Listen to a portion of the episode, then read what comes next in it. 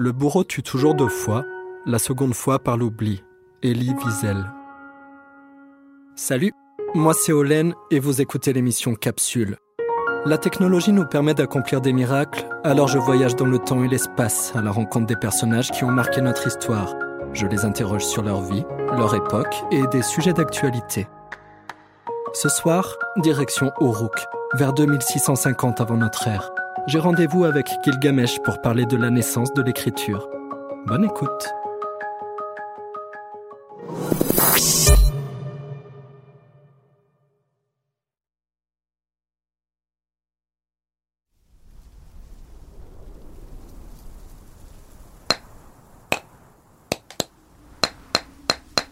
Gilgamesh, bonjour. Nous voici de retour sur les remparts d'Uruk alors. La boucle est bouclée. Je vois que vous avez rechaussé les symboles du pouvoir. Vous avez repris vos fonctions de roi. Vous avez repris du service, comme on dit. Je suis content de vous voir à nouveau. Hmm. Hein, Bonjour, Je vous dérange? Qu'est-ce que vous faites? Je grave. Oh, super, vous gravez J'ignorais. Ça ne m'étonne pas que vous aimiez ça. Vous savez pourquoi? Parce qu'écrire, ou graver, c'est une façon de parler sans être interrompu. Qu'est-ce que vous gravez d'ailleurs? Je vous vois bien graver des haïkus. Bien sûr, je grave. C'est l'outil des rois. Je grave de nouvelles lois pour les fixer dans le pays. Regarde, ici je dis Sois indulgent afin qu'il ne meure pas, mais sois sévère afin qu'il ne persiste pas dans le mal. Ça tombe bien. Je viens vous voir pour parler justement de l'écriture. Ça va être une belle capsule. L'invention de l'écriture, ça fait rêver, non? C'est le passage de l'obscurité à la lumière, dit-on. Et c'est à Uruk que l'écriture a été révélée aux hommes, il y a près de 500 ans. C'est ici que sa technique a été maîtrisée, puis partagée à travers le pays. C'est vrai ça. On dit que l'écriture a été inventée en Mésopotamie, il y a près de 5000 ans. En 3200 avant Jésus-Christ précisément. Mais je savais pas que c'était à Uruk. C'est l'homme-poisson Oannes, le premier des sept sages qu'il a donné aux hommes, comme un outil au service des dieux. Et ainsi, il a fait d'Uruk un grand centre culturel. Et en même temps que Oannes a révélé l'écriture, il a révélé aussi la lecture. Car sans la lecture, l'écriture ne sert à rien. Ce ne sont que des signes indéchiffrables. Lecture et écriture sont deux outils qui vont ensemble, comme justice et art de gouverner. Pour nous, tout est écriture. Car les dieux, quand ils s'adressent aux hommes dans les choses de la nature, ils le font par des signes, et l'enjeu est bien de savoir les lire. Ce sont, par exemple, les tablettes du destin, les traités des songes, les codes de la loi, les contrats, mais ce sont aussi les signes dans les boyaux de moutons, les rêves, les étoiles, les traces de pas sur un chemin. C'est vrai que l'écriture peut prendre bien des formes. La nature et la société sont faites de signes qu'il convient d'interpréter, de déchiffrer. Le médecin sait lire les signes de la maladie, le musicien les notes de piano, l'astronome les astres. Chez les Incas, l'écriture prenait la forme d'une succession de nœuds sur une cordelette qu'ils appelaient les quipus. En Chine, sa forme précoce la plus connue est celle qui s'est développée sous la dynastie des Shang, avec les os oraculaires utilisés dans la divination. Dans tous les cas, on pourrait dire que c'est une façon de représenter le langage, non? C'est comme ça que vous définissez l'écriture, vous. Un prolongement du langage. Peut-être même un langage en soi, d'ailleurs. Une forme privilégiée de l'imagination Si vous le voulez bien, je voudrais surtout qu'on parle de ce que vous avez entre les mains, ces signes à base de formes et de représentations imagées que vous gravez sur les tablettes d'argile, l'écriture cunéiforme. Ces tablettes. J'ai dit que c'est l'outil des rois, car les gens d'Uruk ne l'utilisent pas. L'écriture est réservée aux Umanu, les administrateurs de la cité. L'homme poisson Oannes, quand il est venu sur Terre pour révéler aux hommes la connaissance de... Pourquoi tes yeux se lèvent-ils vers le ciel étranger? Qu'est-ce que tu regardes? Tu ne crois pas que les sept sages ont été envoyés sur la Terre par le dieu Enki? Viens, monte sur les remparts d'Uruk et laisse tes pieds les fouler. Examine les fondations et scrute le briquetage. Alors, dis-moi si tout n'est pas d'argile cuite et si les sept sages n'en ont pas posé les fondations. Ok. Vous dites que Oannes a révélé l'écriture en même temps que toutes sortes de techniques diverses qui fondent la vie civilisée. La fondation des villes, la construction des temples, la culture des céréales, la récolte des fruits. Mais pourtant, parmi tout ça, c'est une chose étrange que l'écriture. Pourquoi l'écriture? Qu'est-ce que ça représente pour les dieux, pour vous? Pour l'Église orthodoxe, par exemple, L'écriture est l'un des modes de présence de Dieu sur Terre, avec l'Eucharistie et l'icône. Est-ce que ces tablettes représentent la même chose? Oannes a donné cette technique aux hommes pour aider ses administrateurs dans l'art de gouverner. Pour nous, administrateurs de Rook, l'écriture des tablettes, cunéiforme, est surtout une aide pour la mémoire.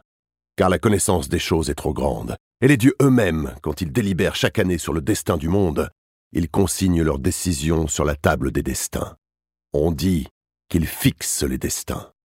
Et nous, nous faisons la même chose.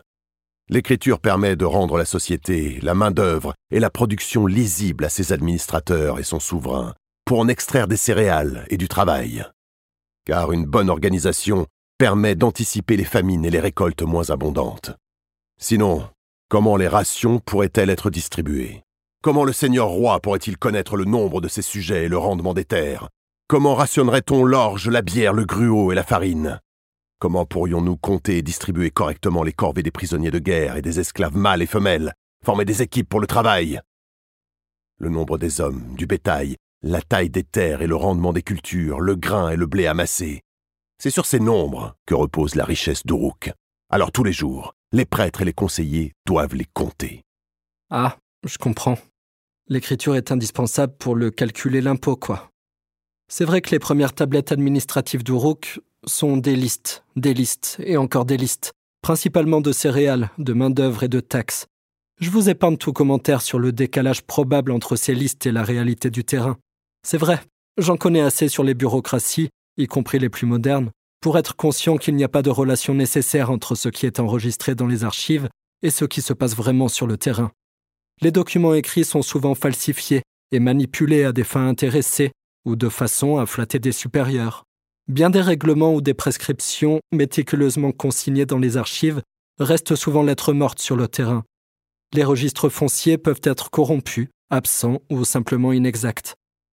Mais ce que les archives nous communiquent, quoi qu'il en soit, c'est un certain sens de l'organisation utopique de l'art de gouverner, qui s'incarne dans la logique présidant à la tenue des registres, à ses catégories, à ses unités de mesure et surtout aux objets qui mobilisent son attention.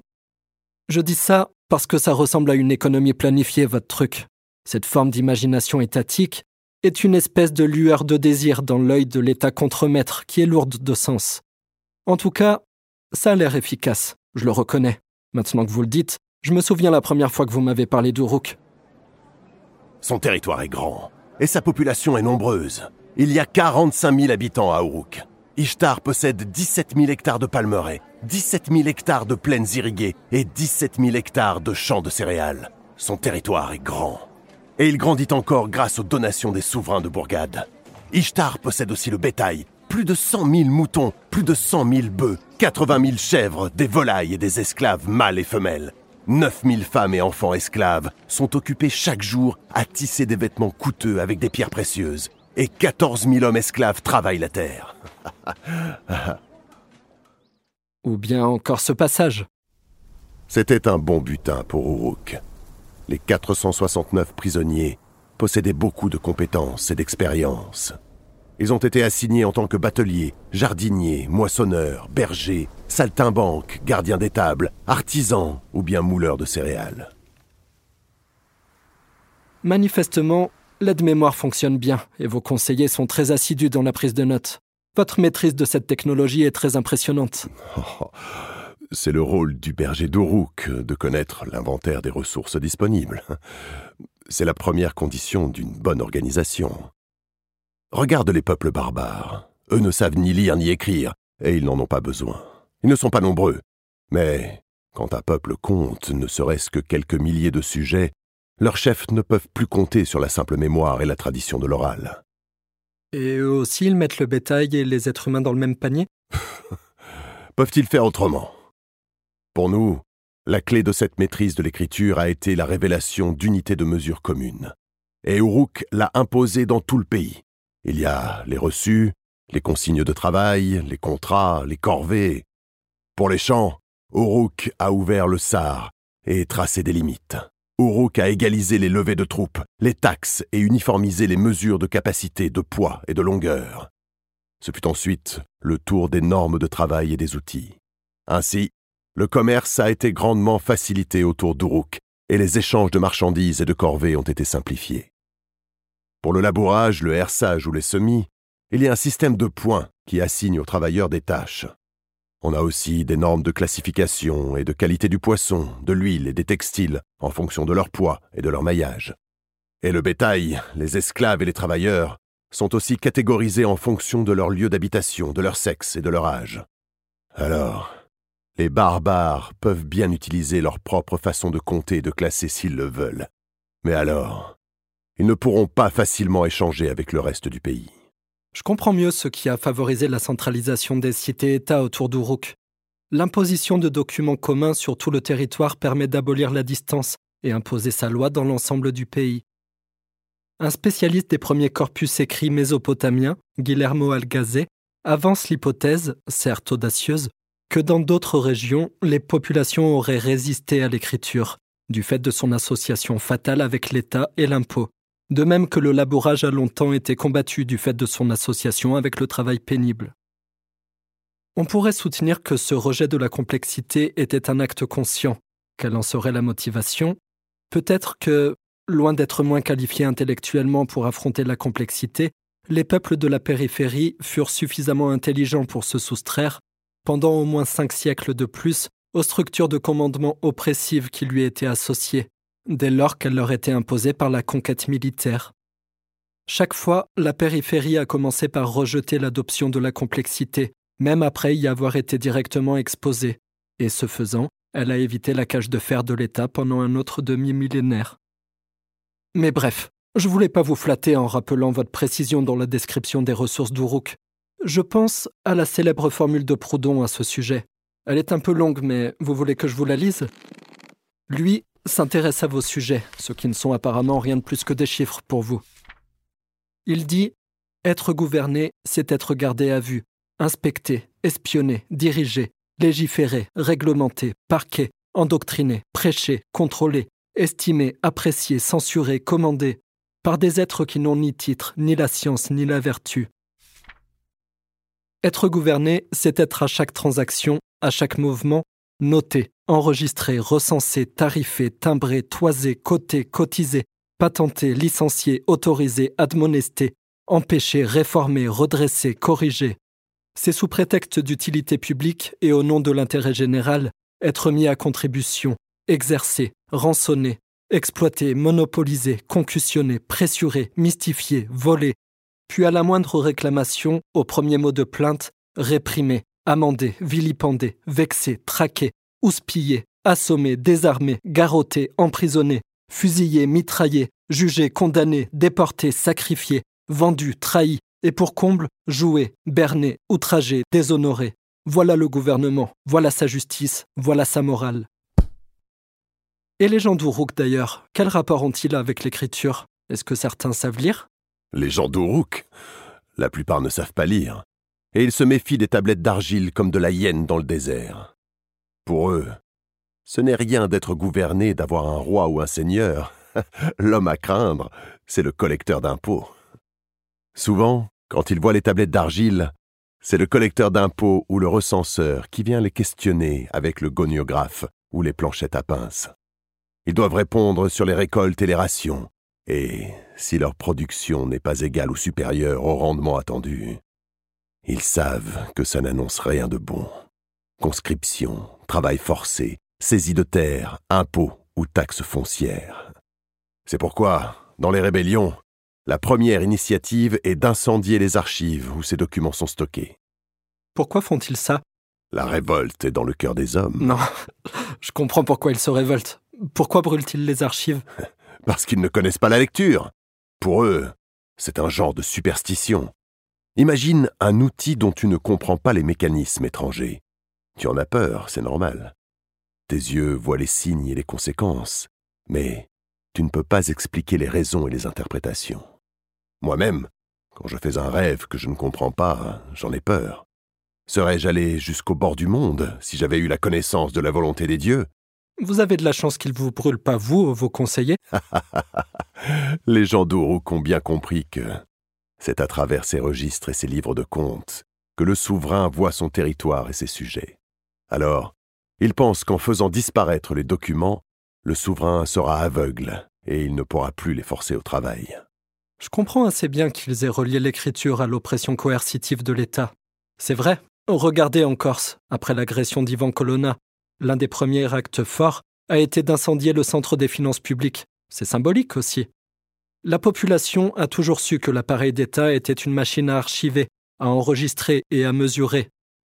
Derrière la machinerie coercitive s'amoncellent des piles de paperasse, listes, documents, rôles d'imposition, registres de population, règlements, réquisitions, ordres. Alors pour vous, où l'écriture est une sorte d'élection divine d'enrégimentement, j'ose même pas imaginer ce que représente l'écriture pour ces gens d'Uruk. Qu'est-ce que vous pensez de l'idée de d'apprendre à lire aux gens d'Uruk Personne ne sait lire ni écrire. C'est pratique pour un berger comme vous. Si les gens ne savent pas bien écrire, ils ne sauront pas bien penser, et s'ils ne savent pas bien penser, d'autres penseront à leur place. Tenez, la loi par exemple. Nul n'est censé ignorer la loi, mais si les gens ne savent pas lire, on ne peut pas vraiment leur reprocher de l'ignorer. Eux aussi ont besoin d'un aide-mémoire pour retenir toutes ces nouvelles règles et impositions que vous burinez tranquillement sur les murailles, non? Les gens d'Uruk ne veulent pas apprendre à lire et à écrire. Ils n'en ont pas besoin. Beaucoup veulent continuer à vivre libres et sans loi comme les sauvages amorités et lamites.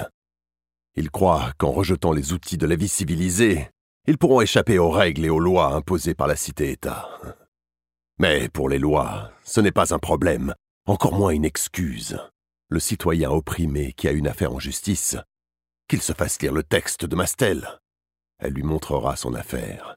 Et comme il comprendra sa sentence, il en aura le cœur tranquillisé. De toute façon, c'est le souverain roi qui donne les sentences équitables dans les Hanas, pour faire prendre à Uruk la ferme discipline et la bonne conduite. Ce n'est pas la stèle. La stèle, c'est comme le traité des songes.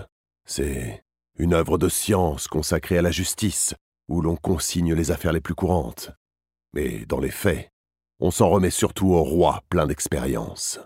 À quoi bon écrire des lois alors, si vous ne vous appuyez même pas dessus pour rendre la justice? Eh bien, si quelqu'un de mes successeurs, un jour, a assez de discernement pour se trouver capable de tenir en ordre ce pays, qu'il prenne garde aux paroles que j'ai marquées sur la stèle.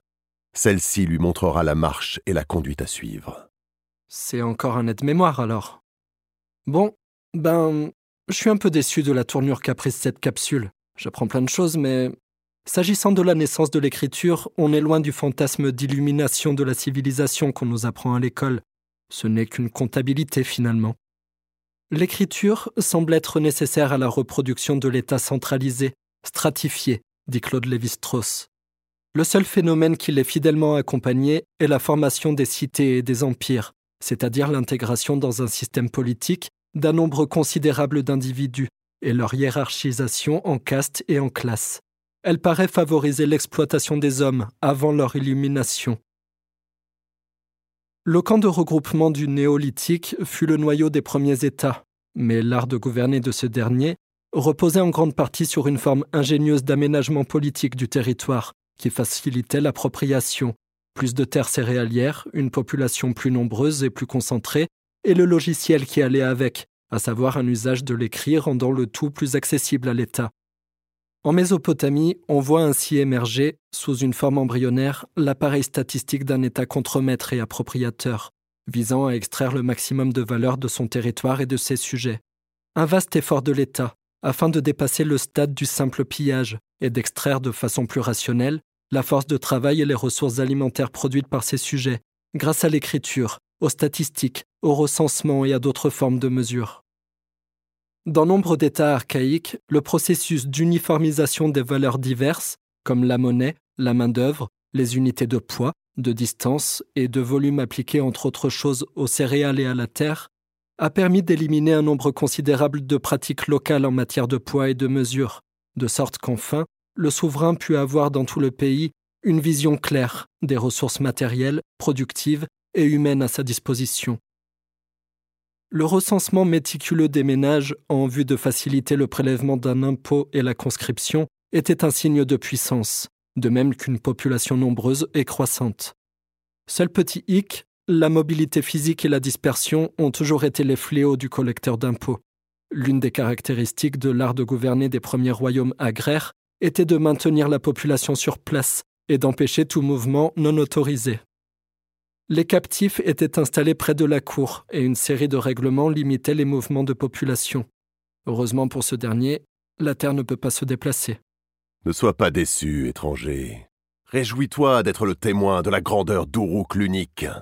Nul homme, nul roi, nulle cité ne fera jamais pareille besogne pour contrôler tous ces sujets.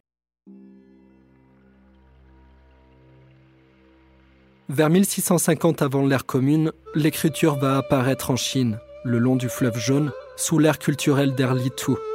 D'abord, on l'a dit, elle n'aura qu'une forme primitive, mais comme par hasard, devinez quoi?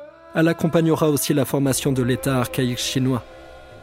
Durant le millénaire suivant, jusqu'à la fin de la période des royaumes combattants vers 221 avant Jésus-Christ, son système scriptural va se développer petit à petit et ses caractères seront aussi employés de manière continue au service de l'administration impériale.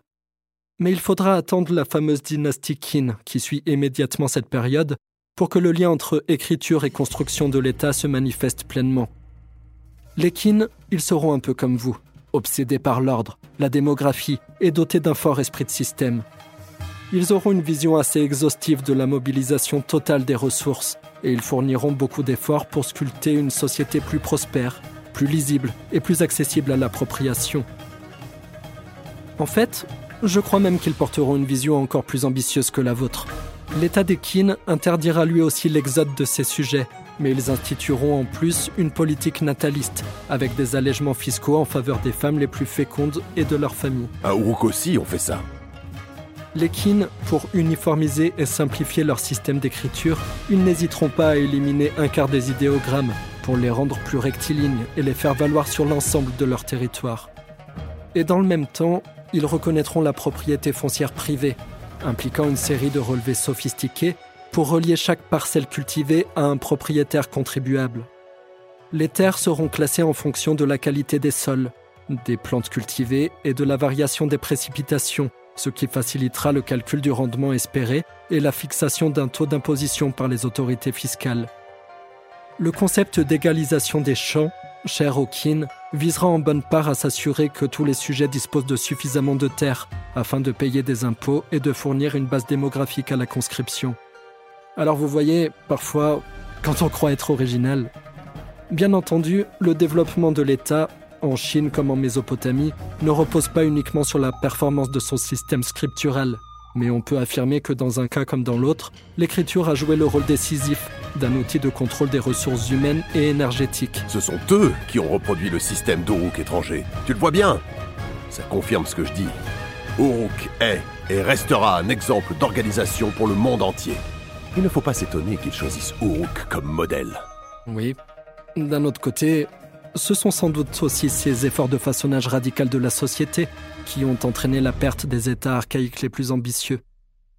La troisième dynastie d'Our, avec sa logique d'enrégimentement extrême de la société, dura à peine un siècle, et les Qin seulement 15 ans. Voyez comme les États archaïques sont fragiles et évanescents, et dans la mesure où l'écriture s'est développée avant tout comme technique de gouvernance, elle est aussi fragile et évanescente que l'État lui-même. Et vous savez ce qu'il se passe quand un État archaïque s'effondre? Non. Comme vous n'êtes qu'une poignée de fonctionnaires à savoir lire et écrire, éliminez toute cette infrastructure de fonctionnaires, d'archives administratives et de communication hiérarchique, et l'illumination élective de l'alphabétisme s'éteint.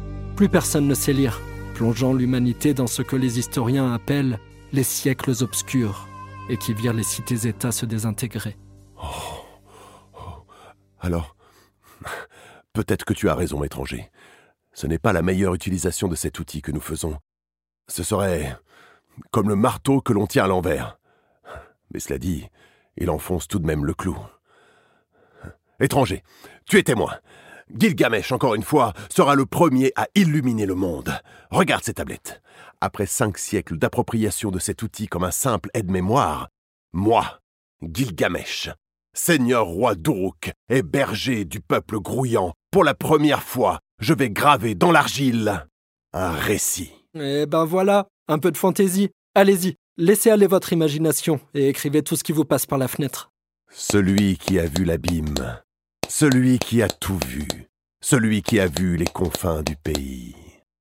Le sage, l'omniscient qui a connu toutes choses, celui qui a connu les secrets et dévoilé ce qui était caché, nous a transmis un savoir d'avant le déluge. Il a fait un long chemin. De retour, fatigué mais serein, il grava sur la pierre le récit de son voyage. Vous parlez de vous? La première chose qui vous vient pour écrire un récit, c'est vous-même? Bon, soit. Le premier récit de l'humanité sera donc autobiographique. Pourquoi pas? C'est intéressant. Mais non, étranger. Le premier récit de l'humanité sera un traité de la sagesse. Ce sera l'histoire d'un jeune héros immature. Il est capable de tout et il n'accepte aucun contrôle. Il est injuste envers son peuple, mais il finit par accepter le pouvoir et la réalité de la mort, et ainsi il atteint une maturité réfléchie. Vous? Tu l'as entendu, étranger. Utanapishtim, il a dévoilé ce qui était caché. Il a donné les secrets d'avant le déluge. Grâce à lui, j'ai atteint la sagesse. Et celui qui atteint la sagesse se doit de partager son apprentissage. Maintenant, je veux transmettre ce savoir. Mais les gens ne savent pas lire. Les gens ne savent pas lire. Mais ils savent écouter. Les bardes leur liront et chanteront l'histoire de Gilgamesh le héros. Ainsi, les générations futures sauront le long chemin que j'ai parcouru. Ils connaîtront l'histoire d'Enkidu, Umbaba. Ils sauront le taureau du ciel et pour Ishtar la précieuse. Je veux dire aux gens que l'immortalité ne sert à rien. Alors, je comprends la démarche, mais. mais ça ne marche pas. Ça ne vous paraît pas contradictoire d'écrire que l'immortalité ne sert à rien, alors que manifestement, ce qui vous importe, c'est de laisser une trace, quelle qu'elle soit? Anna Arendt, dans La crise de la culture, s'intéresse au désir d'immortalité chez les Grecs, et je pense que vous êtes en plein dedans. Pour eux, trois types d'activités peuvent conduire à l'immortalisation l'action elle-même, héroïque et glorieuse, et donc mémorable, le choix de vie philosophique, qui consiste à côtoyer les choses immortelles, et l'objet en lui-même, qui immortalise l'action. Ce peut être un monument, une œuvre une épopée. Vous voyez déjà, on comprend bien que votre intention n'est qu'une fausse absolution, un faux repentir. Utanapishtim disait que l'homme est trompeur, et je pense qu'effectivement, vous essayez de nous tromper. Pourtant, la sagesse du récit est claire. La maturité s'acquiert autant par l'échec que par le succès. La vie, par nécessité, est dure. Mais on en sort plus sage. Et puisque je te dis que j'ai renoncé à la vie immortelle, j'ai appris que la quête d'immortalité est pour les fous. Les rois trônent dans la splendeur, ils sont parés de leurs plus beaux atours et sont nourris avec les meilleurs aliments. Les fous se contentent du contraire. Au lieu d'errer dans le désert, j'aurais dû rester à Uruk pour m'occuper des dieux, des maîtres et de mes sujets. Soyez honnête, Gilgamesh. Vous êtes un roi. Pourquoi vouloir devenir écrivain tout à coup? Et ne me dites pas que c'est pour le petit frisson avant-coureur d'une belle phrase qui vient, je ne vous croirai pas. Vu comme ça, le genre autobiographique, par ailleurs très proche d'un autre genre qu'on appelle les mémoires, ce serait le mode d'immortalisation par excellence. Écoutez, vous êtes peut-être le premier, mais vous ne serez pas le dernier à vouloir laisser une trace de la sorte. Le Proche-Orient ancien et l'Antiquité gréco-latine ont fourni de nombreux exemples de textes qui relèvent soit du genre autobiographique, soit des mémoires.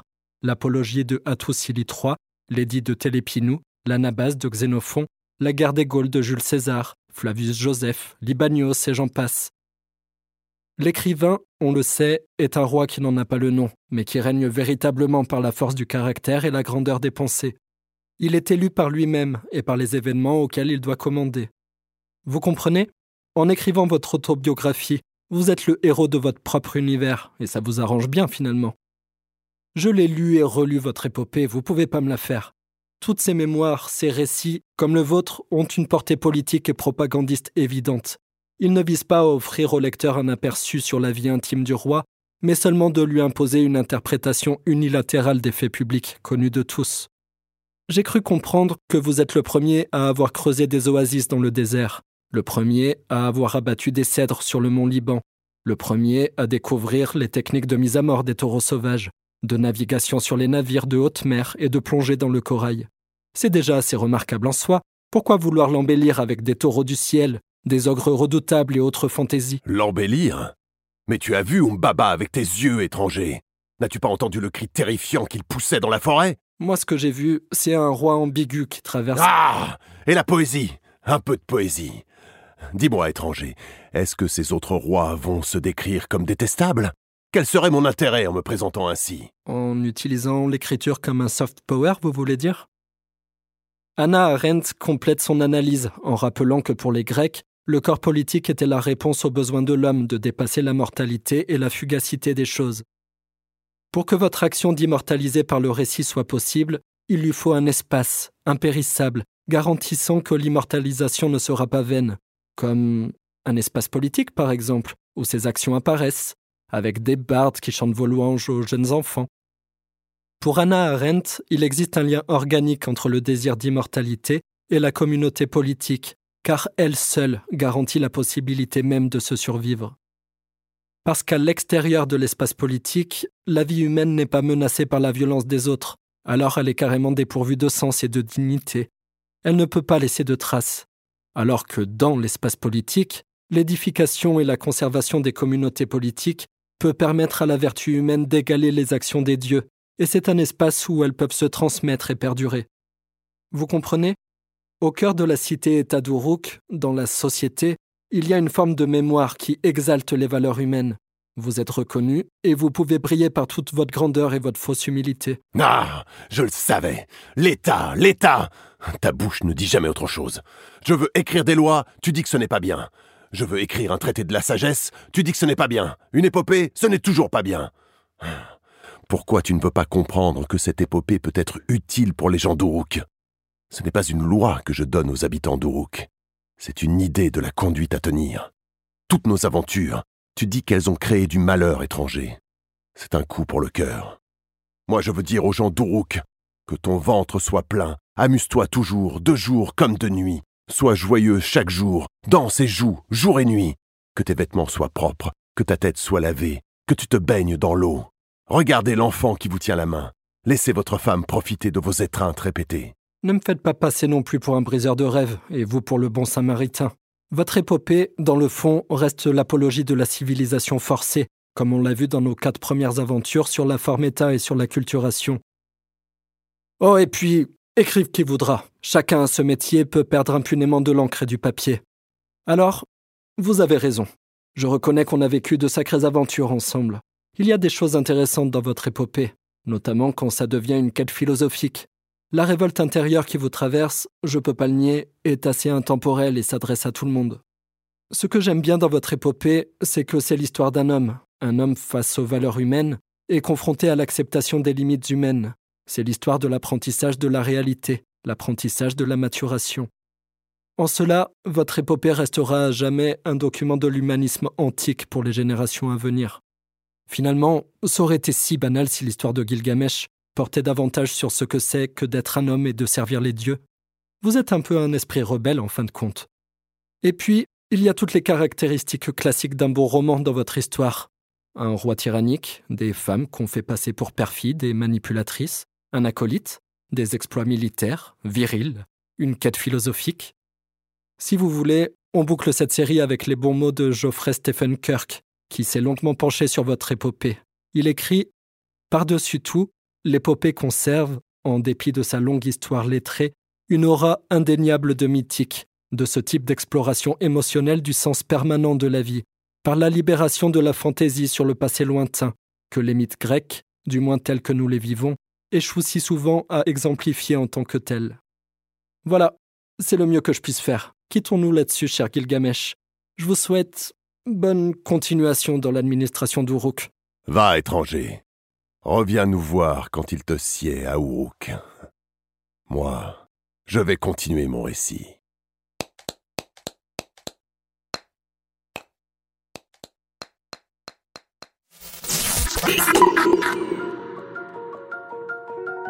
L'émission est finie pour aujourd'hui. J'espère que ça vous a plu et que ça nourrit votre réflexion. Ainsi s'achève cette extraordinaire épopée au cœur de la Mésopotamie antique. Je vous mets des sources et des ressources en description si vous voulez aller plus loin. Un grand merci à tous ceux qui m'aident à réaliser ces capsules d'éducation populaire en contribuant sur Tipeee, mais aussi les comédiennes et comédiens qui donnent vie aux personnages. Hippolyte Audouy dans le rôle de Gilgamesh. À la technique, Simon Moulin et Pierre-François du studio Audiovisite. Aussi, n'hésitez pas à mettre une note à cette capsule, de préférence 5 étoiles, à commenter et partager, ça m'aide beaucoup à continuer et gagner en visibilité. Quant à moi, je continue mon voyage dans l'espace-temps et je reviens au plus vite avec de nouvelles histoires à raconter.